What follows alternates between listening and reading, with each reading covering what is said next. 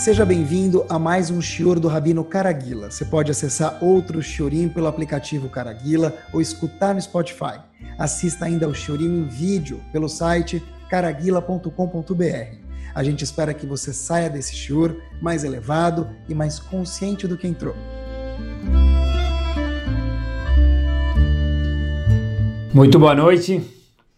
Eu gostaria de, Bezerra Hashem, hoje, falar sobre uma das midot que ela não é importante, ela é mega, ultra, hiper importante. Na verdade, muitas coisas na vida dependem dessa midá que a gente vai falar hoje. Pode ser no trabalho, pode ser no mundo da Torá, pode ser ao que se refere ao conceito de educação dos nossos filhos, you name it. Muitas coisas dependem desse ponto que a gente, Bezrat Hashem, vai falar hoje. Queria começar por aqui, é o seguinte, fiquei pensando outro dia, a gente tem, dentro do Sefer Torah, no Sefer Shemot, muitas das parashiot que abordam um assunto, o Mishkan. Mishkan é o tabernáculo, ou, eu gosto de falar, o Betamigdash móvel, tá bom? Vamos chamar assim? Então esse Mishkan, na verdade, a Torá conta para a gente muitos detalhes de como construíram o Mishkan. E fiquei pensando, na verdade, olha, como construíram, como era a confecção dos materiais que faziam parte do Mishkan. A pergunta óbvia é que tem algumas alahot que a gente aprende daqui, muitas, mas também fiquei pensando, olha, depois do, depois do Mishkan veio o Betamigdash. E em seguida, se Deus quiser, a gente vai ter o terceiro final Betamigdash. E esse Mishkan, esse próximo Betamigdash, ou ele vai ser construído, de acordo com a opinião do Rashi, diretamente por Hashem, ou, pode ser, que o homem vai ter uma participação também, de acordo com outros comentaristas. Mas não será baseado na construção do Mishkan, será de acordo com outras instruções que a gente vê no Navi. Então a pergunta que existe aqui, óbvia, meus queridos, é o seguinte: por que Hashem detalhou tanto a construção do Mishkan? Escreveu para a gente. Então as leis, muitas leis a gente aprende, correto, mas o que a gente não aprende de leis. Então, na verdade, o, o próximo Betamigdash não é baseado no, na construção do Mishkan. Então, o que, que sobra para a gente, leitor da Torá no século 21? Ou pós Mishkan, que foi quando a Torá foi dada? Óbvio que a resposta é que tem muitas lições fora as alachot, mais uma vez que a gente aprende da construção do Mishkan, as leis práticas, tem muitas outras ideias que vêm junto, que mesmo que a gente não vai aprender da construção do Mishkan para Bezat Hashem, a construção do Bet HaMikdash no futuro, mais, breve, mas tem muitas ideias muito importantes e pertinentes a hoje agora e aqui. Queria aprender com vocês uma ideia muito interessante que eu vi. É o seguinte: houve em Praga, em 1750, um Dayan, um juiz, legislador judaico, e depois ele foi rabino na Polônia, numa cidade pequena, na Polônia chamada Reiche. E esse Rebbe ficou chamado como Rav, como Reiche Rav, o Rav de Reiche. Ele foi da, de Praga para Reiche, na Polônia mais uma vez, e ficou chamado como Reiche Rav. Ele faz uma observação magna sobre a construção do Mishkan, onde a gente vê que mesmo coisas que não são alahá, tem uma aplicação prática para a gente hoje em dia. Olhem que power, meus queridos. Diz ele o seguinte, três dos utensílios do Mishkan tinham um denominador comum. Qual eram eles? A menorá, o candelabro, Hatzotrot, as trompetas, que eram usadas durante a, o a deslocamento do Mishkan de um lugar para o outro no deserto. E por último, os Kruvim, que eram aqueles anjos que ficavam em cima do Arona Kodesh. Qual que era o denominador comum desses três? Os três e únicos utensílios do Mishkan que tinham essa, esse detalhe, essa peculiaridade. Qual era? Que eles eram miksha achat, está escrito na Torá. Eles eram feitos de um pedaço só, sólido o Mishka, mais uma vez, quais são os três? A menorá, o candelabro, as chotzrotzrot, as trompetas, e por último os kruvim, aqueles anjos que ficavam no Kodesh Kodashim em cima do Aron HaKodesh. que, que a gente aprende daqui? Diz o Rei Sherav uma coisa magnífica. Mikshahat, um pedaço só, um pedaço ele é muito mais sólido do que dois ou três pedaços quando são colocados juntos. Quando eu tenho um pedaço de madeira, por exemplo, ele é muito mais firme, se for da mesma espessura, óbvio, do que dois ou três pedaços de madeira que forem colocados e juntados posteriormente. Então, mikshahat, um pedaço só, define solidez, define firmeza, define perseverança. E por que justo esses três utensílios únicos tinham essa peculiaridade de ser miksha achat no Mishkan? Diz ele, a menorá representa a Torá.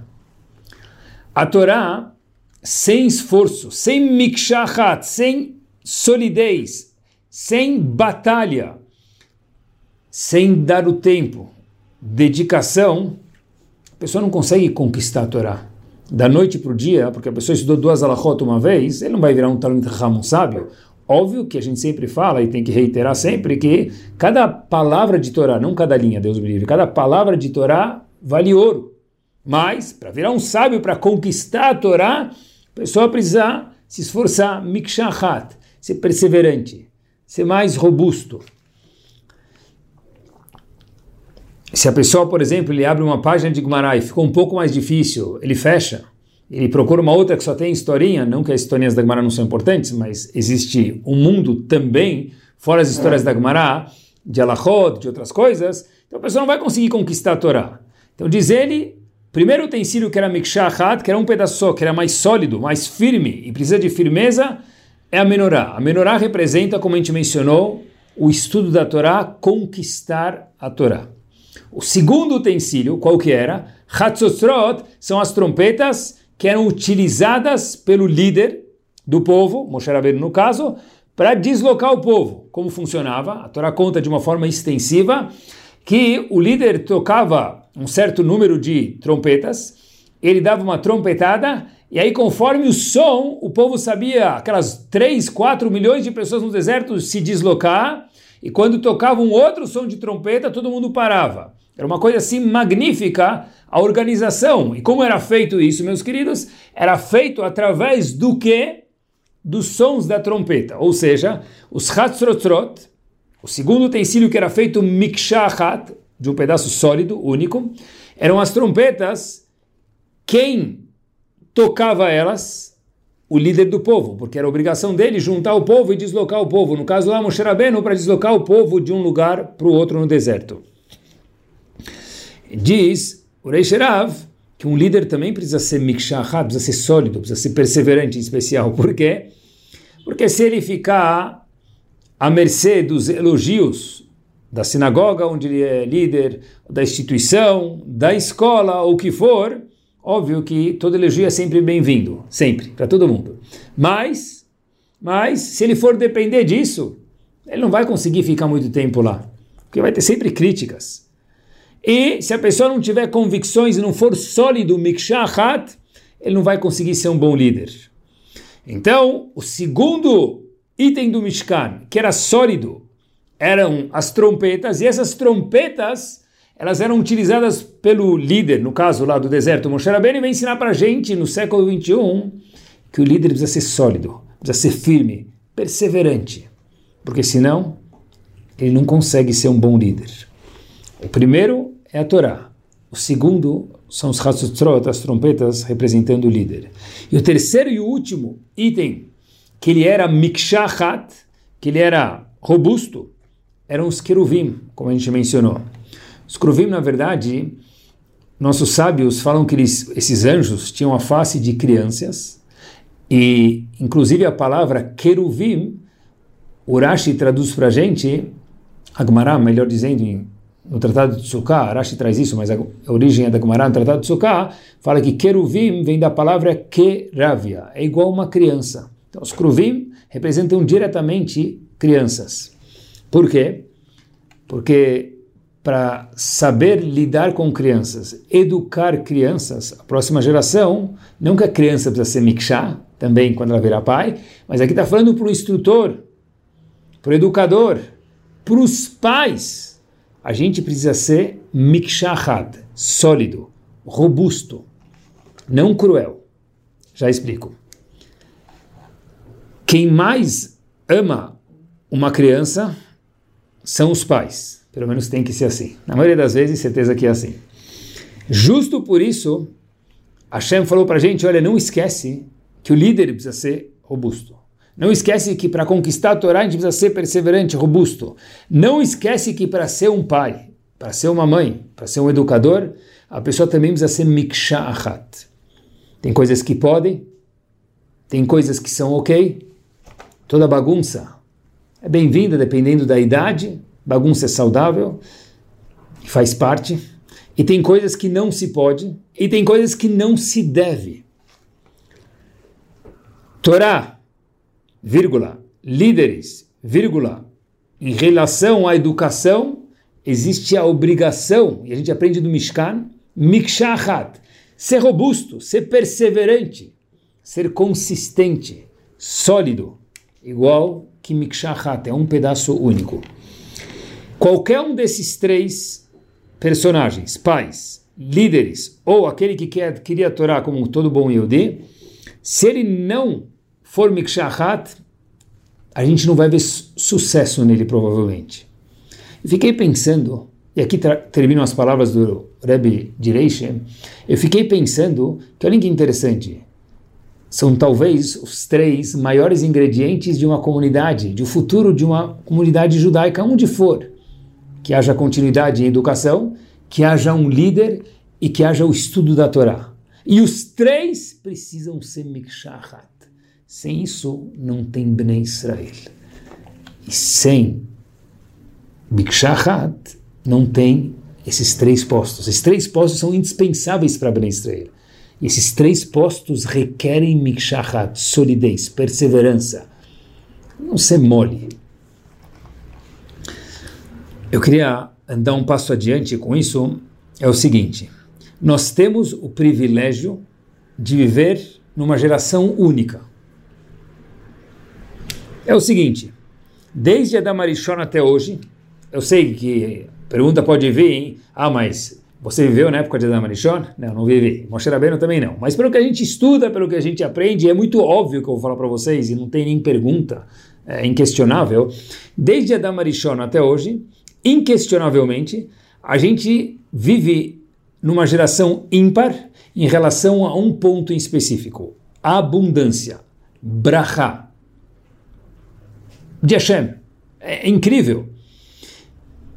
Eu lembro quando eu, eu era pequeno, uma das perguntas que fizeram na escola é, é para ver um censo que tinha lá, nem lembro do, pra, qual era a função do censo, mas é quantos quartos e quantos tem banheiros na, tem na tua casa. E conforme assim eles queriam se organizar e tirar alguma estatística. Mas, hoje em dia, se a gente perguntar para um jovem quantos banheiros tem na tua casa, ele não vai conseguir responder. Qual é teu nome? Ele responde na hora. Quantos banheiros? Ele fala um minuto, preciso contar. Modernidade, Baruch Hashem. Show, espetáculo. Brachot sempre bem-vindas. Mas, olha que interessante, Agmará conta pra gente, no Tratado de Shabbat, na página 25b, Eiseu Ashir, quem é o rico? E a gente conhece a resposta de Pirkei Avot, que ela é verdadeira. A Samer Bechelko, aquele que está feliz com o quinhão que ele tem.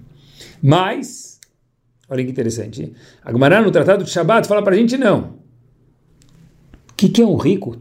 Outra definição, e também é 100% verdadeira, Diz a, o Talmud, aquele que tem um betakise, um banheiro, samur lishluchano, perto da onde, desculpem, ele se alimenta, assim está escrito no Talmud. Uma pessoa que tem mesa em casa, sala de jantar, sala de almoço, sei lá, como a gente chama, e perto disso ele tem o banheiro, de acordo com o Talmud, ele é chamado rico.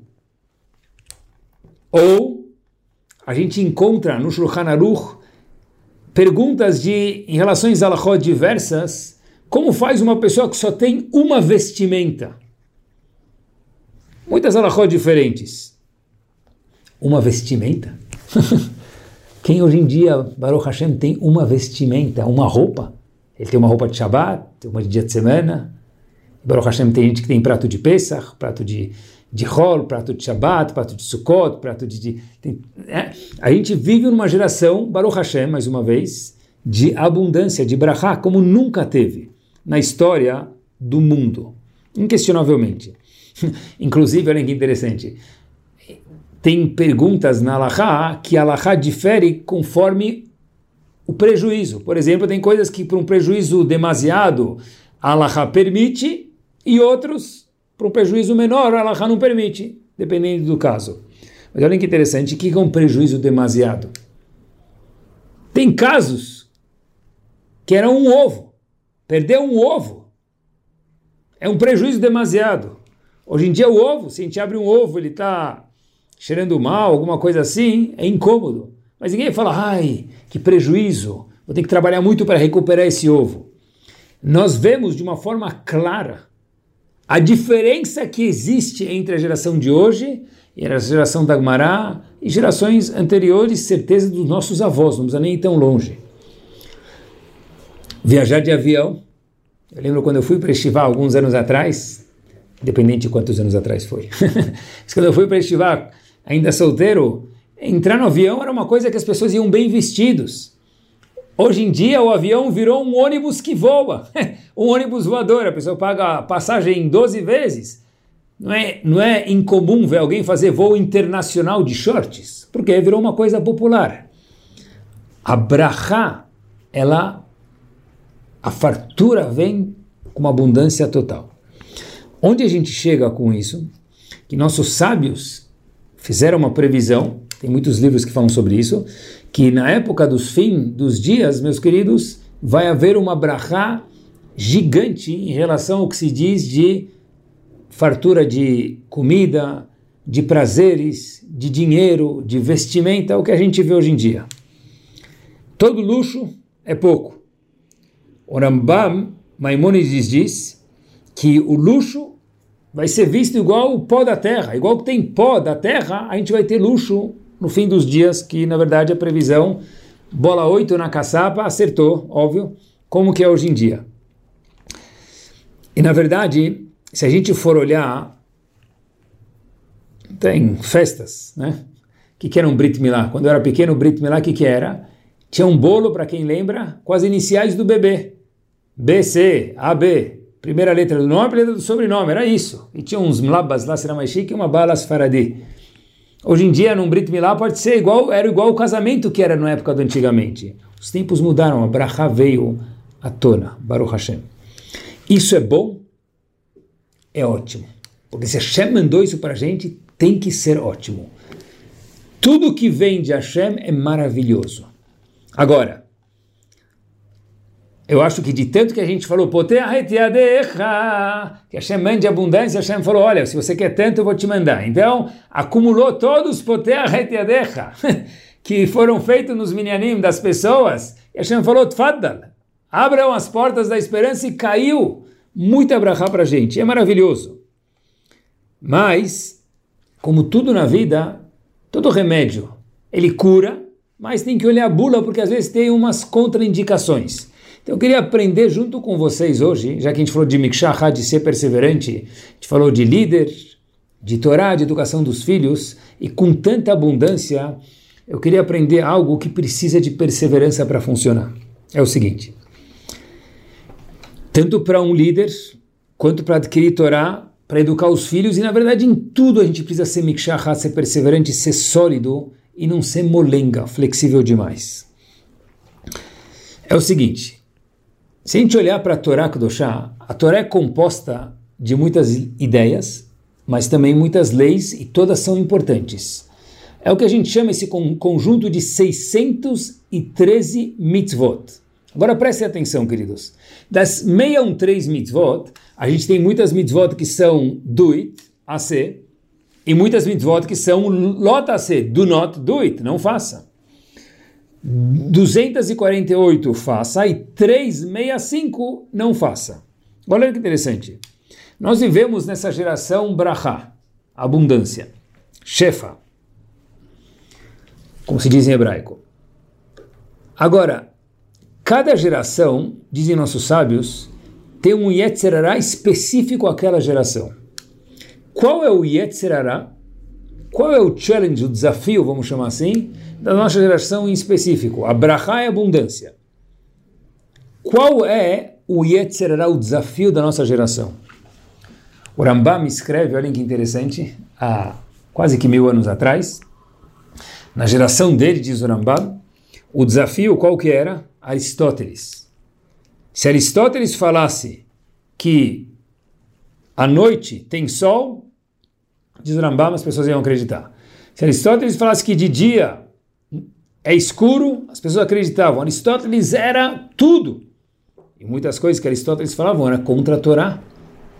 Então o Rambam, por exemplo, escreveu um livro chamado Morene Buchim, para que as pessoas não fossem atrás das ideias errôneas que Aristóteles apresentava, diferentes da Torá, e seguissem a Torá. Então o Rambam escreveu um livro chamado Guia dos Perplexos, Morene Buchim, para rebater o que Aristóteles dizia. Naquela época, esse era o Yetzirah, esse era o desafio. Qual é o desafio hoje em dia, meus queridos? Cada geração tem um desafio peculiar, assim diz Rav Dessler no seu livro Mirtav Melial. Qual é o desafio Yetzirah de hoje em dia? O nosso desafio é democracia. Explico. Cada um pode falar, cada um pode fazer o que ele quiser. Expresse a sua opinião. Abre um Insta, abre um Face, abre, sei lá, you name it, whatever. e expressa a tua opinião. E se você for um cara pop, engraçado, sei lá, às vezes até ridículo, me permitam, as pessoas gostarem de você, você vai ter não sei quantos likes, que é que, talvez o que interessa quase que hoje, infelizmente, para muitos, e na verdade o que vai acontecer? Você vai expressar a tua opinião. E talvez a pessoa que fala, às vezes, muitas vezes, não é uma pessoa culta. É uma pessoa que na cabeça tem um pouco de algodão doce e começa a falar. Mas ele pode expressar a opinião dele e fazer uma opinião, e criar uma opinião e criar uma ideia. Nunca como na nossa geração, teve uma geração que a pessoa podia falar o que ele quer, às vezes é maravilhoso, às vezes é horrível, e quando a pessoa fala o que ela quer, ninguém pode falar para ela algo que está errado. Você não concorda, o outro concorda. Ninguém pode falar para a pessoa o palavrão de três letras chamado não. Você não pode falar não para mim. Democracia. Eu faço o que eu quero. Liberdade total. Freedom of choice. Acabou a escravidão. Na verdade, antigamente, sempre teve coisa certa e errada no mundo. Mas, antigamente, alguém que fazia algo de errado, ele tinha vergonha. Eu estou falando quando eu era pequeno. Vamos voltar duas gerações atrás, três, certeza mais ainda. Hoje em dia, a pessoa pode fazer qualquer coisa e com muito orgulho. Não existe mais certo, não existe mais errado. Cada um fala, cada um age da forma que quiser. É verdade. São gostos diferentes. Você pensa assim, eu penso assado. Eu expresso do jeito que eu quiser. E eu tenho o direito de falar o que eu quiser. Posso xingar, posso ser mal educado. Se você não gostar, não precisa olhar. Mas eu posso falar. Essa democracia total, ela tem pontos muito bons, mas tem pontos também que vidibula, como todo remédio, como toda brachá, que a gente precisa ficar acordado. É o seguinte. Queria olhar um episódio e a gente precisa ser mikshahat. Por isso que eu comecei com o assunto do Mishkan. Ser sólido. Mas eu queria falar sobre um assunto que todo mundo conhece, um episódio da Torá e tem uma lição powerosíssima aqui. Hashem cria o mundo. Escreve e vai ficar para o resto da eternidade. E horas e horas de Shurim, durante toda a história do mundo, foram dedicadas a esse episódio. Adam Arishon, Chava, Gan Eden, Adão é colocado no jardim maravilhoso. O Talmud conta para gente que os anjos serviam ele, cuidavam dele, era um lugar que visualmente era algo esplêndido. É muito mais do que oitava maravilha, sétima maravilha. Era antes da primeira maravilha, era algo espetacular. Adam Arishon, sentado lá, era só alegria. É muito mais bonito do que me permitam viagem de lua de mel para aqueles lugares paradisíacos, que são de fato muito bonitos, mas onde a Dama Rishon estava era la creme de la creme, em todos os sentidos. Comida, buffet, paisagem, relax. Tá certo que não tinha Wi-Fi, nem tudo é perfeito, concordo. Mas era tudo maravilhoso. Só alegria, literalmente. De repente, Adam Arishon, de uma forma figurativa, estava lendo o jornal, curtindo o dia lá, vendo. Embaixo tinha uns asteriscos na propaganda e ele lê, pequenininho lá embaixo do jornal, como se fosse só para trazer para os dias de hoje. O Shem fala para ele: Olha, tem uma, uma árvore lá no, no meio lá do, onde você está, lá no, nesse campo maravilhoso, nesse jardim maravilhoso, dela você não come. Beleza, todo mundo sabe a história, que a não comeu e o resto é história. Agora presta atenção. A gente lê a história, aprende, faz perguntas, mas eu queria fazer uma pergunta um pouco mais abrangente. Eu acho que ela é simples. Tenta imaginar, a gente pega uma criança, fala para ele, olha, o que, que, você gosta? Fala de tal personagem, faz uma festa de aniversário para o nosso filho, para nossa filha, aquele personagem, decora, balão, bolachas tal. Só que o médico pediu para aquela criança não comer granulado. Não comer granulado. Então, o que, que a mãe faz? Uma mãe saudável provavelmente colocaria a festa com todo para agradar o filho e não colocaria o brigadeiro porque contém granulado. Halas, colocou um monte de outros doces menos o brigadeiro. O que, que a Shem fez? Falou, vou colocar o brigadeiro com granulado lá no meio da festa e você, Adam Shon, não come. A pergunta que se faz aqui, Power, meus queridos, é por que Hashem colocou a fruta proibida e falou para Adam Rishon não come? Coloca ela no cantinho lá afastada, que Adam Rishon nem vai ver, pronto.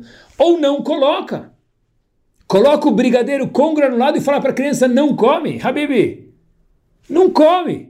Porque não vai ter, pronto. Não estraga a festa. Porque Hashem estragou essa festa maravilhosa, esse Gan Eden maravilhoso, visualmente, sensorialmente, tudo. Ele é todos mentes, ele era perfeito mas tem uma fruta lá que você não vai comer. Hashem, para com isso, vai, por favor. Não coloca a fruta é minha festa de aniversário. Hashem veio ensinar para gente algo gigante, meus queridos. É o seguinte, você quer morar no Gan Eden? Você quer fazer de sua vida um paraíso mesmo? Todo mundo tem adversidades, mas você quer fazer do que Hashem te deu o melhor paraíso possível? coloca uma árvore lá no meio e essa árvore não pode comer. Mas por quê? A resposta é o seguinte: a gente só consegue apreciar o que a gente tem quando tem algo que nos limita. Repito, a gente só consegue apreciar toda a brachá, toda a abundância que a gente já tem quando tem algo que nos limita. Quando tem aquele um brigadeiro no meio que a gente não pode comer. Quando tem aquela uma árvore que não pode comer. Ah, para com isso, deixava no canto. Já falou, não dá. Porque se você quiser fazer tudo off limits, sem limites, você nunca vai curtir nada. Não precisa de muita prova, é só olhar para o mundo de hoje. Faça o que você quiser com seu corpo, com sua palavra, com sua ideia. E as pessoas tentam de todos os tipos, de todas as cores, infelizmente de todos os sabores. Onde o mundo está indo parar? Liberdade é bom?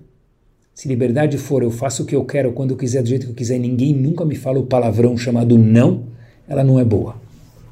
Porque Hashem ensinou, na primeira coisa que ele criou o mundo é o seguinte, Adama deixou eu te amo, eu quero que você curta o mundo da melhor forma possível, mas porque eu gosto tanto de você, porque Hashem gosta tanto de nós, tem mitzvot do it e tem mitzvot don't do it. A gente precisa saber escutar um não, saber se relacionar com um não na nossa vida. Em Kohelet, o homem mais sábio do mundo, Shlomo Melech, falou: O motar Adam minabema ain. O homem, o que, que ele tem a mais do que o animal?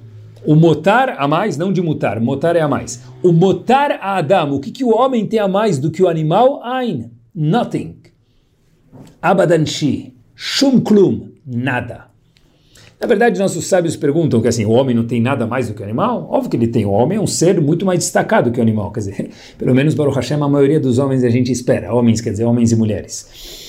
Então, o que, que o mais sábio do, dos homens, que foi Shlomo Melech, que escreveu Mishlei, falou? Pessoal, olhem que gigante.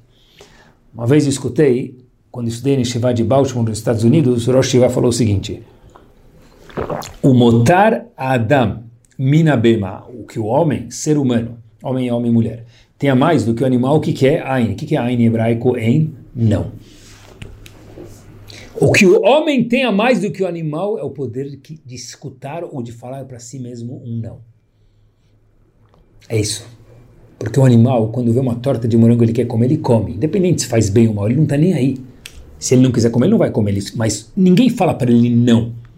Eu faço o que eu quiser, diz o animal. Se eu achar que eu não vou me prejudicar, o animal tem um buraco, ele não vai pular, ele não vai entrar porque tem medo de cair. Mas tudo que o animal quer fazer, ele faz. Qual a diferença entre nós, seres humanos, e os animais? Não é que a gente fala, os animais também fazem sons e se comunicam. Em especial é que o homem, o ser humano, sabe falar não. Agora, aquele ser humano que é tudo permitido, é tudo ok, não tem o etzadat no meio, não tem o brigadeiro com granulado no meio que não pode, manistana entre ele e o animal. É, anda com dois pés, a girafa também anda, também anda, não anda com dois pés, mas anda com a cabeça para cima.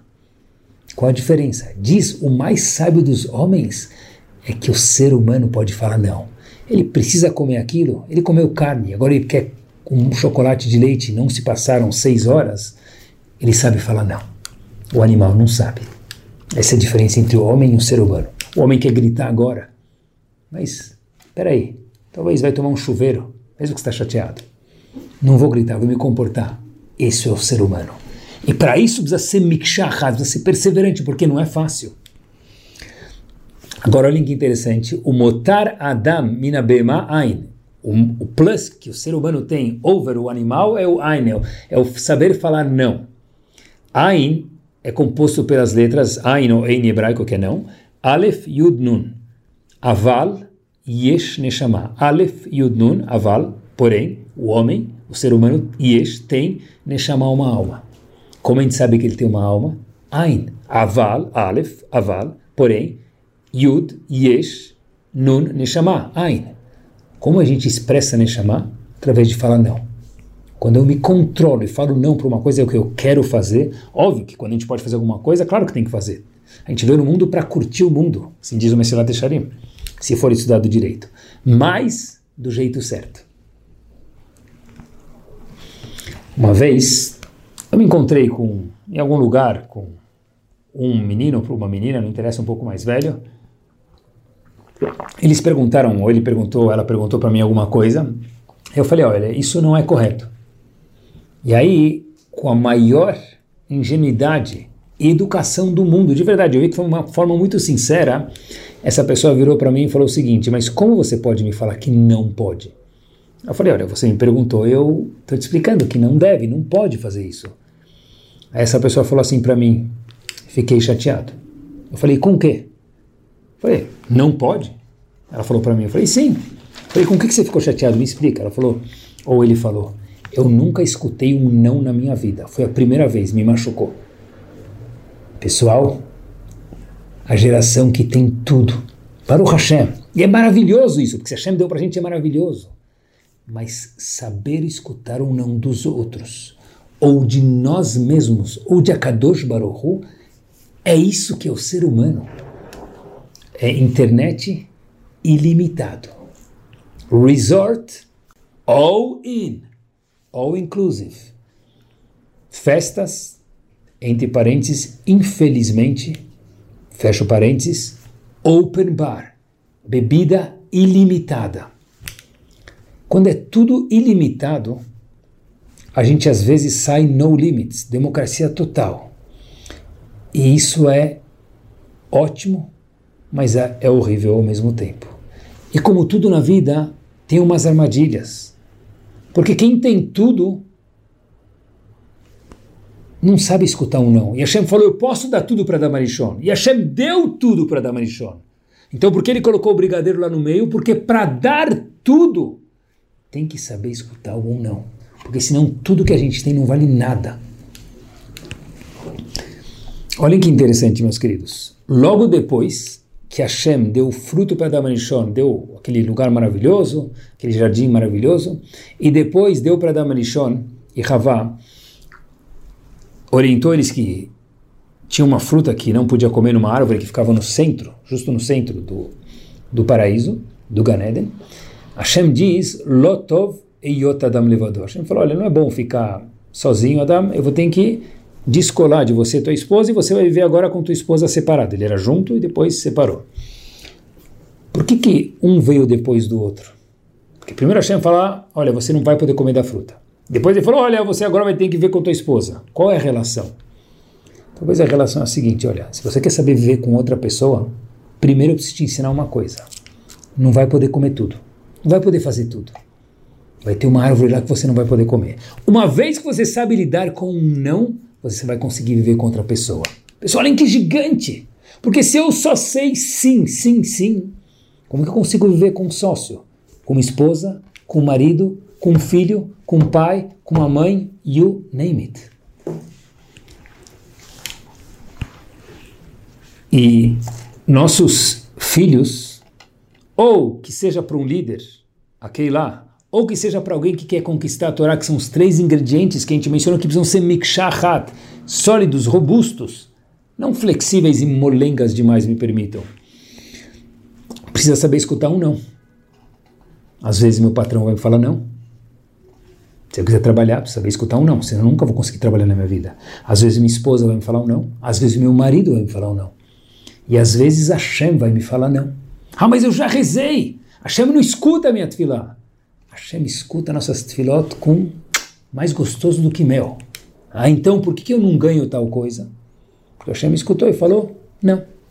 Pronto, essa é a resposta. Talvez se eu rezar mais, eu vou merecer mais, ou talvez minha situação vai mudar. Mas tem vezes que Hashem falou para a gente, olha, não é porque eu não gosto de você. Eu te amo e justo por isso eu te falo não. Justo por isso Hashem nos diz não. Na vida, para viver de forma saudável, e não brigado com Hashem, com as pessoas, é importantíssimo saber escutar um não. Será que a gente já escutou? A gente já a gente sabe escutar um não? Pergunta difícil, hein? No século 21, muito. Antigamente, saber escutar um não, faz parte da vida. Saíram da Polônia, saíram de Halab, fugiram de um lugar para o outro. É, tem não. Não deu certo aqui? Vai Corinthians, é o time que for, vamos para outra. Hoje em dia, se a gente fala não para uma pessoa, a gente pode quebrar a pessoa. Porque a gente não foi preparado, a gente precisa se treinar a escutar um não. A gente precisa aprender, tem 365 mitzvot, do not do it. É não, acabou, é não. Tem coisas que não e tem coisas que sim. O que é sim, desfrute, curte do melhor jeito possível, mas tem coisas que saudável é saber escutar não. Ah, mas e, e se meu filho pedir a mesma coisa duas vezes, três vezes? Tá aí, tudo bem, vai. Mutarim lachem, mutarim lachem, mutarim lachem. Pode. Peraí, cadê o mikshahat? Cadê a solidez do mishkan, que é o que a gente aprendeu? Aí a gente... Ah, mas eles vão ficar chateados. Espera aí um minuto. E daí? Se hoje, depois que meu filho me negociar de pedir duas vezes alguma coisa que eu achava que não era correto, na terceira vez eu falo sim, ou minha filha, ou quem for, e eu falar sim, amanhã na vida talvez ele não vai conseguir na segunda ou na terceira com um cliente, com o sócio, com a esposa, com o marido, e aí? Qual o problema de falar não? Não é um não gritando, é um não assertivo. E qual o problema? Quem ama limita às vezes. Fato é que quem mais nos ama é Hashem. E a primeira coisa que ele criou no Gan Eden, no meio, foi aquele brigadeiro com granulado e falou: Não come, porque eu te amo. Isso é rinur, isso é educação. Na verdade, se a gente for olhar, não saber escutar um não é difícil. Porque olha que interessante. Uma pessoa que precisa de três cifrões para viver por mês. Só que Hashem deu para ele um cifrão, ou um e-mail. Ele vai ter que abrir mão de alguns luxos que talvez o vizinho daqui ou de lá tem. O que, que ele faz? Se eu não sei lidar com o não que a Kadosh Baruch Hu me falou para esse momento, talvez amanhã vai mudar. Talvez não, não sei. Mas se minuaio eu não sei viver com esse não que a Kadosh Baruch Hu me deu, eu vou viver triste com a Hashem a vida inteira e na verdade não era, porque esse é o melhor para mim por enquanto.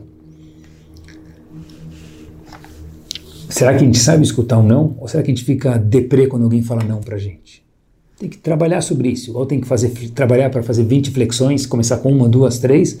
Pessoas a saber, a saber escutar um não, falar um não do jeito delicado. E na verdade a gente sabe falar não. Porque a gente pega cada um no nível de cachuto dele, cada um, qualquer um de nós tem seu nível de kasher.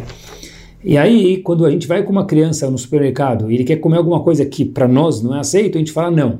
E a criança não pergunta uma segunda vez, porque a gente fala um não verdadeiro.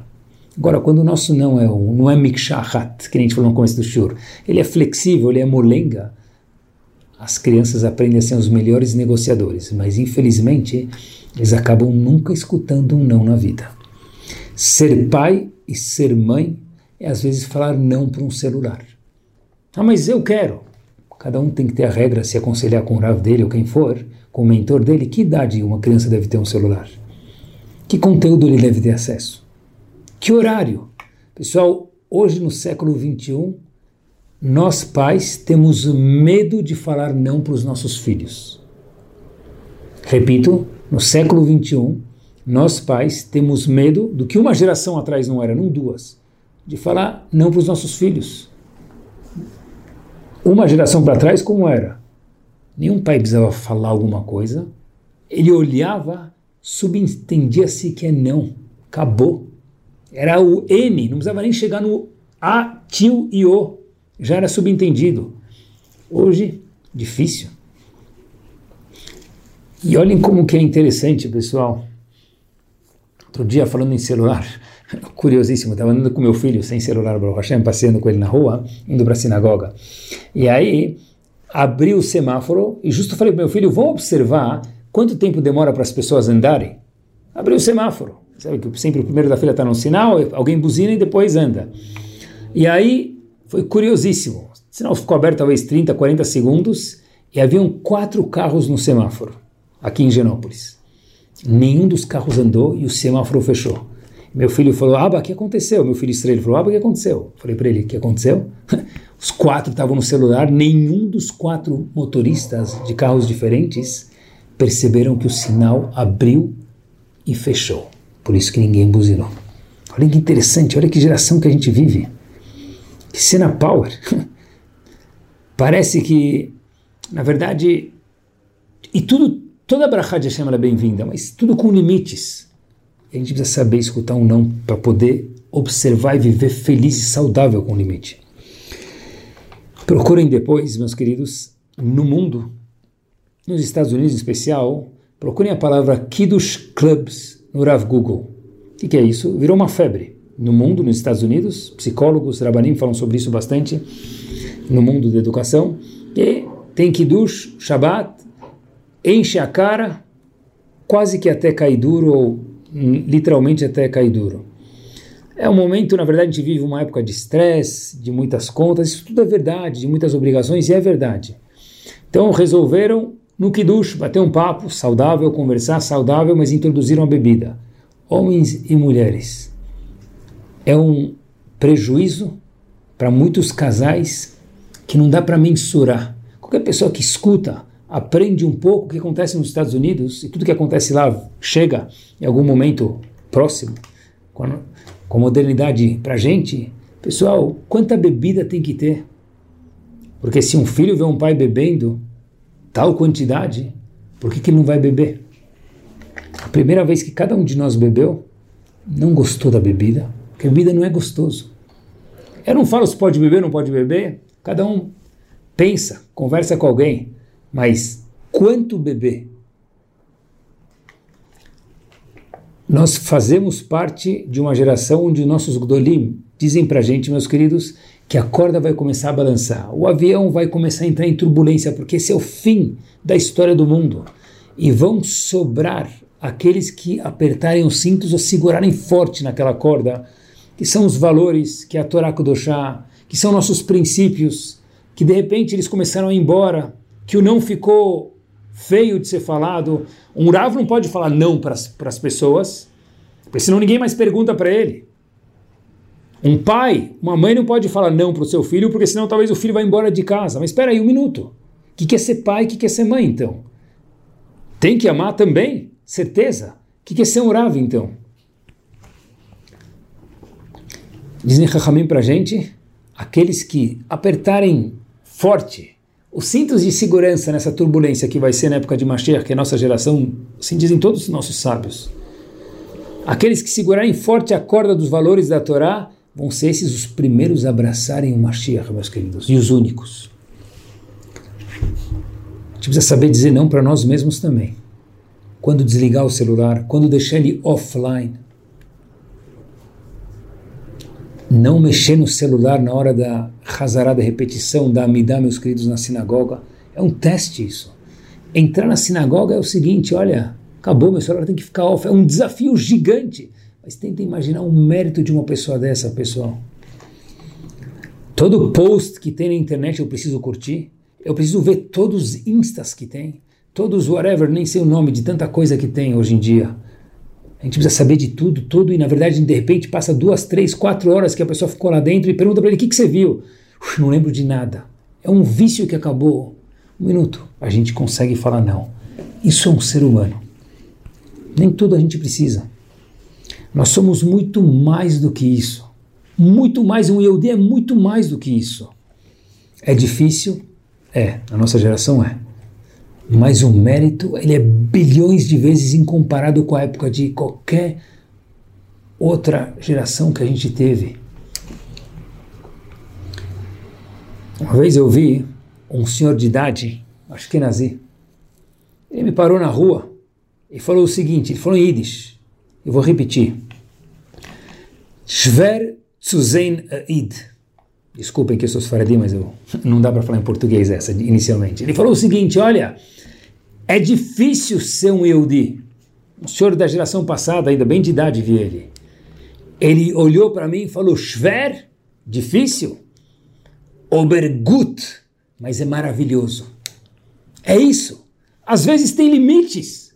No hotel, queria poder comer, queria Shabbat poder fazer tal coisa. É difícil. Schwer, difícil. Obergut, disse ele. Olhem que gênio. Mas é gostoso. Porque quem tem tudo não tem nada. Emocionante. A gente entra numa casa de pessoas que têm valor de Torá e os filhos levantam para o pai ou para a mãe.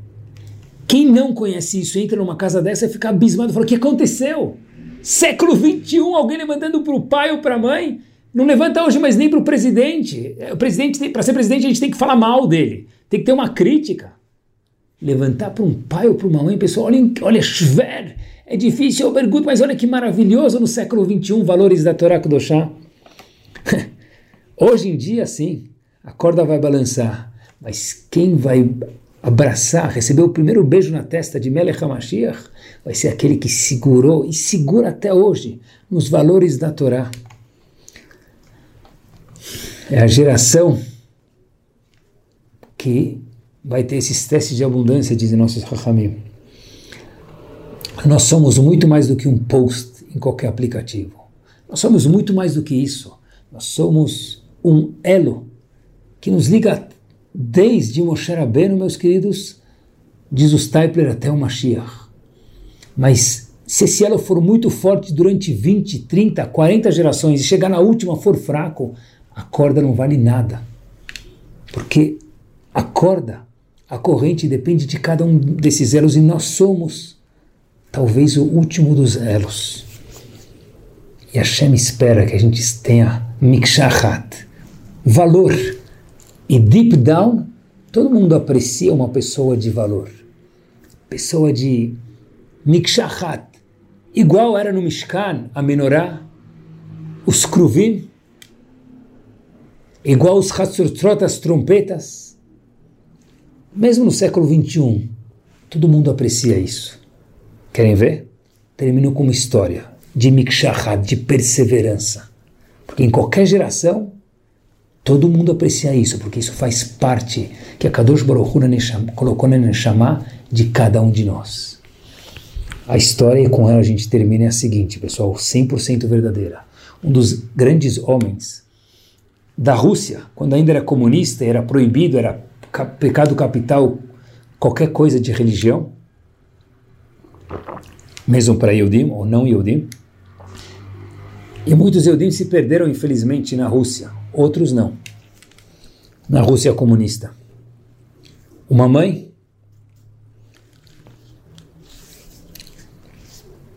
na época da Rússia comunista, onde era proibido fazer Brit Milá, escutou que havia um Moel na cidade, por um tempo limitado, alguém que faz o Brit Milá, um Yehudi, conforme a Torá segue Shomer Shabbat, que sabe as leis, fazer o Brit Milá, circuncisão do filho dela.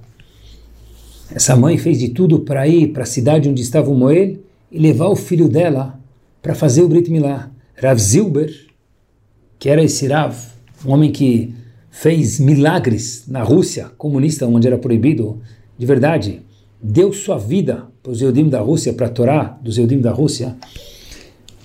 Rav Zilber faz o Brit Milá no filho. Esse menino já não tinha oito dias, já era mais velho, porque ficaram meses e anos sem poder ter acesso ao Moel. E depois disso, depois do Brit Milá, a mãe dá um beijo na criança, imediatamente a mãe desmaia. Todos estavam esperando talvez que o filho desmaiasse, porque o filho já era mais velho, com Brit Milá, mas desmaiou a mãe. Então aquelas poucas pessoas que estavam naquela ocasião, entre aspas, clandestina, no Brit Milá, num lugar, num bunker escondido, jogaram água na cara da mãe, acordaram ela, viram se ela estava bem, e perguntaram para a mãe por que a senhora desmaiou, aconteceu alguma coisa? Falou, aconteceu. O quê? A mãe chamou aquelas poucas pessoas que estavam naquele Brit Milá clandestino, de forma muito audaciosa, fazendo o Brit Milá na Rússia comunista, e disse o seguinte, olha, quando eu fiquei grávida, eu fiz muita tefilá para Hashem que fosse uma menina e não um menino. Porque eu sabia que se eu tivesse um menino, eu não ia conseguir fazer Brit Milá no meu filho. Eu não queria deixar uma mitzvah tão importante dessa aberta. Então eu falei para Hashem, por favor, que seja uma menina. Nasceu um menino, saudável. Mas eu fiquei muito preocupada. Como eu fazer o Brit Milá no meu filho na Rússia comunista? Olhem o que é um Yodi. O que é uma mulher? Yodiá. Eu prometi para mim mesmo tudo isso a mãe contando porque desmaiou para as pessoas, poucas pessoas que estavam lá. Que desde que meu filho nascesse, até ele fazer o Brit Milá, eu nunca ia beijar meus filhos, o meu filho. Para ter certeza que eu não ia amolecer, eu ia ser mikshahat, perseverante no meu valor de Brit Milá. E hoje, depois de alguns anos que meu filho já tem de idade, que esse grande homem Rav Zilber fez o Brit Milá no meu filho, foi a primeira vez na minha vida que eu dei um beijo no meu filho. E de tanta emoção, foi por isso que eu desmaiei. Que história! Porque uma história dessa de valores, em qualquer geração, inclusive na nossa geração, ela é maravilhosa. Porque dentro de cada um de nós tem a vontade de ser gigante e para sermos gigantes, a gente precisa saber curtir a vida. E curtir a vida de verdade, a gente precisa saber viver com alguns nãos. Que a gente possa, Bezat Hashem, saber o motar Adam minabema, como disse Shlomo Melech, que, que o homem tem a mais do que qualquer animal, que, que o ser humano tem a mais do que qualquer animal, é o privilégio de poder escutar um não. O privilégio de, às vezes, poder falar não para si mesmo, escutar um não de Akadosh Baruch Semana magnífica a todos. Muito boa noite.